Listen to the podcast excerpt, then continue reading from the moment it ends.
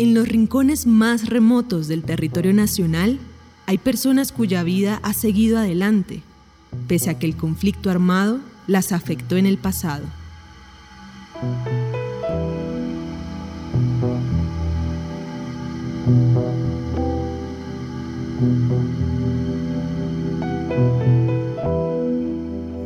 Nosotros en mi casa éramos cinco, nos matan dos, quedamos tres. Mi hermano el mayor está en Barranquilla, o sea, yo quedé viviendo solo con mi mamá en la casa. Entonces mi mamá dormía con mi papá y yo dormía al lado de mi hermano en un mismo cuarto. Después terminamos durmiendo mi mamá y yo en una sola cama. Entonces yo, yo no lloraba. Delante de mi mamá yo no lloraba porque yo sabía lo que estaba pasando ella. Entonces mi mamá en la noche, después que yo me acostaba, yo sentía que me pasaba las manos por aquí, por los ojos, para ver si yo estaba llorando dormido. O estaba callado en la cuestión. Y yo, o sea, yo sentía todas las cuestiones, pero yo me desahogaba en otras partes, no donde, no que ella me viera.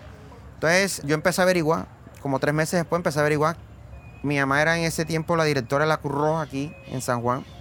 Y se le presentó una persona y le dijo, mire, dígale a su hijo que deje de estar preguntando lo que no debe.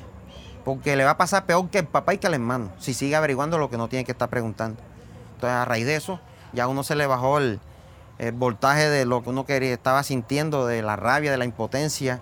Y como los grupos todavía seguían operando, entonces también, o sea, uno tenía que estar, callarse o callarse. Eran las dos opciones que tenía uno. La Coalición Internacional de Sitios de Conciencia y Javeriana Estéreo Bogotá presentan la serie radial 50 vidas. El capítulo de hoy, La vida sigue.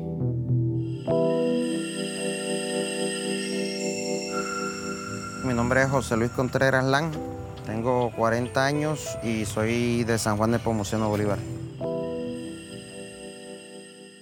Nosotros demoramos 11 años en silencio. Cuando los paramilitares empezaron a desmovilizar, nosotros, una masacre, esta masacre, esta masacre, esta masacre, le empezó a aparecer dueño a las masacres. Pero a los Guaymaros, que era la tercera más grande de Bolívar, no le aparecía dueño. Es más, hasta la presente van 20 años y todavía no tiene dueño, ni intelectual ni material. Y tú le puedes preguntar en el pueblo y la mayoría, todo el mundo sabe quiénes son y quiénes fueron y todo. Pero para la fiscalía todavía no, no hay responsables, ni intelectuales ni material. Ya, ¿por qué? Por falta de voluntad. Yo tengo amigos de varios, papás de varios amigos que todavía no lo han encontrado y están desaparecidos y tienen más de 22 años desaparecidos.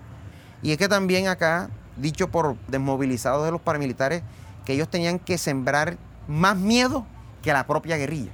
Entonces que uno de los métodos que utilizaban ellos para ganarse respeto por medio del miedo era la tortura era las barbaridades, las barbaries, o sea, hacer unas cosas que la guerrilla nunca iba a hacer. Entonces, con eso se ganaban el respeto ellos por el miedo que generaban. Aquí uno tenía que acostarse a las 6 de la tarde, tenía que uno recogerse. Uno veía ciertos vehículos que eran los insignia de ellos y uno enseguida tenía que meterse y meterse en cualquier parte porque uno no sabía que si lo iban a desaparecer o no. Porque es que al principio mataban gente donde lo encontraban. Pero ¿qué pasa? Como que dieron la orden, bueno, esto aquí no puede estar matando gente porque después toca de pronto el gobierno pagarlo, alguna cosa. Entonces empezaron a desaparecer, que era más miedo todavía, porque mucha gente es la hora que desaparecieron aquí en San Juan y no lo han encontrado.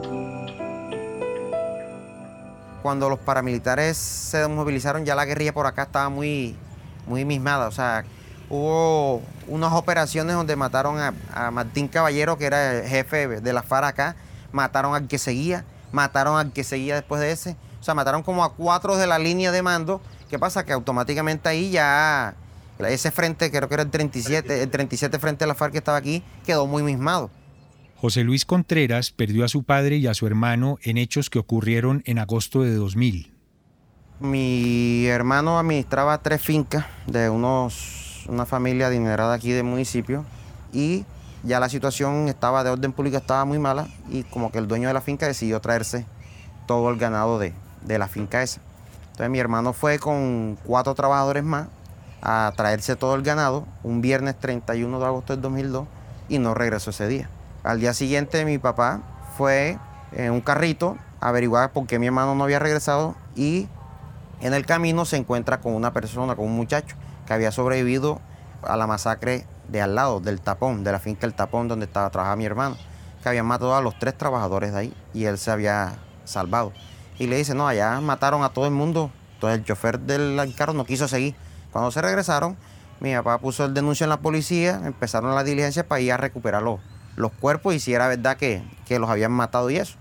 Entonces en esa gestión y eso, mi papá consiguió un Willy y se fue con seis personas más. Iban siete con mi papá. Y se fueron en el carro y mandaron primero un camión con cinco ataúdes. El camión solamente pudo llegar hasta San José del Peñón porque el camino no podía pasar para allá el camión.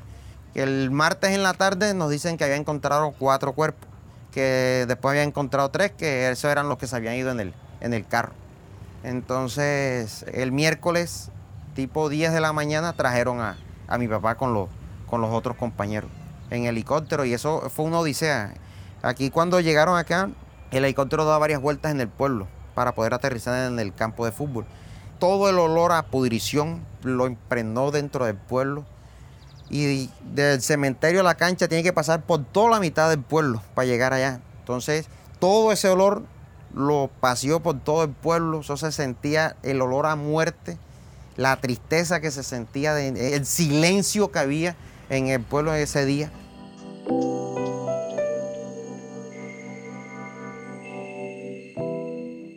Supuestamente era porque los dueños de la finca no querían pagar esta opción, supuestamente. No querían colaborar con la cuota y entonces este, no pagaron y los que pagaron las consecuencias fueron los trabajadores, o sea que no tenían ni arte ni parte en, en lo que decida o diga el dueño de la finca, ya, sino que acá todo eso era un, corredor estratégico de los grupos, tanto guerrilla como paramilitares, pero en ese tiempo ya lo dominaba, eran los paramilitares. Porque en el Guamo Bolívar, que está a 40 minutos de ahí, Mancuso tenía una finca. Y entonces te puedes imaginar la seguridad que podía tener esa finca. ¿ya? Y yo acababa de cumplir 20 años. Pero como yo digo, 20 años atrás, 20 años es un pelado de 11 años. O sea, un pelado de 11 años ahora mismo tiene más mundo que, que unos 20 años atrás, porque uno todavía, uno jugaba muñeco a los 15 años. Todavía tenía 15 años y no jugando bolita uñita, trompo y eso. O sea, los tiempos eran totalmente diferentes. José Luis Contreras mantiene vivos los recuerdos, así como la esperanza de que la muerte de sus familiares y la de las demás víctimas de esa masacre invisible, como la llaman en San Juan Nepomuceno, sea esclarecida algún día por la justicia. Gracias a Dios se declaró de lesa humanidad, o sea que ya no va a prescribir porque ese era el miedo de nosotros que eso prescribiera y ahora que cumplieron los 20 años ya los delitos que cometieron esas personas iban a, a caducar. Entonces, hubo la opción de, coger un bando otro bando para uno buscar eh, venganza, pero gracias a Dios no cogí ninguno de los dos caminos. Entonces, estoy acá gracias a la fe que tuvo mi mamá, a las oraciones, y seguí mi vida, porque lastimosamente la vida sigue. O sea, es así. Lastimosamente la vida sigue. Si tú te quieres dejar morir, ya esa es otra cuestión, decisión propia. Pero la vida sigue.